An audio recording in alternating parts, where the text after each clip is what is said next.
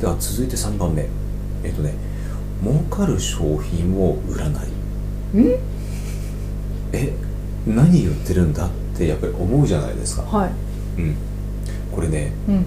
えー、とさっきあのちょっと冒頭でお話ししたあの、うんビジョンをビジョンがない経営者の方に結構ありがちな、まあ、これもね罠みたいなもんなんですけど、うんえー、と儲かるからその商品を売る儲かるからこの仕事をやっているっていう方っていらっしゃるんです、うんうんえー、とそれ長続きしませんうんだって儲かるから仕事のその商品を売る、うん儲かるからそのサービスを販売している、うん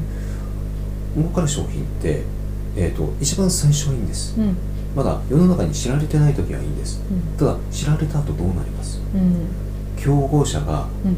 まあ多くなりますうん自分以外にも同じ商品を売るっていう人はうん間違いなく増えます、うんそうなった時にちゃんとした軸となるビジョンというものとか、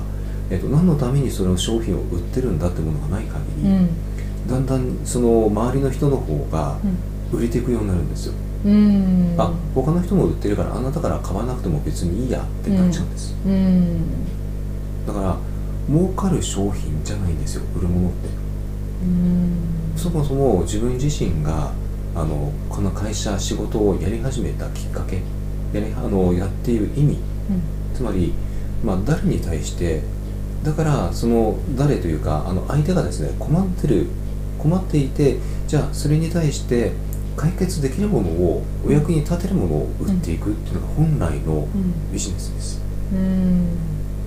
まあつまりお客様が、まあ、困ってることを解決する、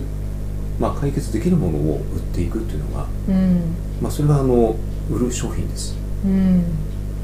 ちなみに貧乏神に好かれるとんどんな感じになります、売れなくなります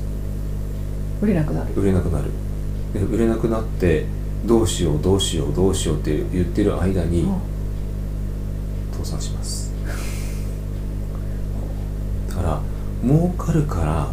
やり始める儲かるからその商品を売るという観点をまずうんなくしていただきたいんです、うんうん、あの結構ねこれね陥りがちなうんあのスパイラルですなるほど、うん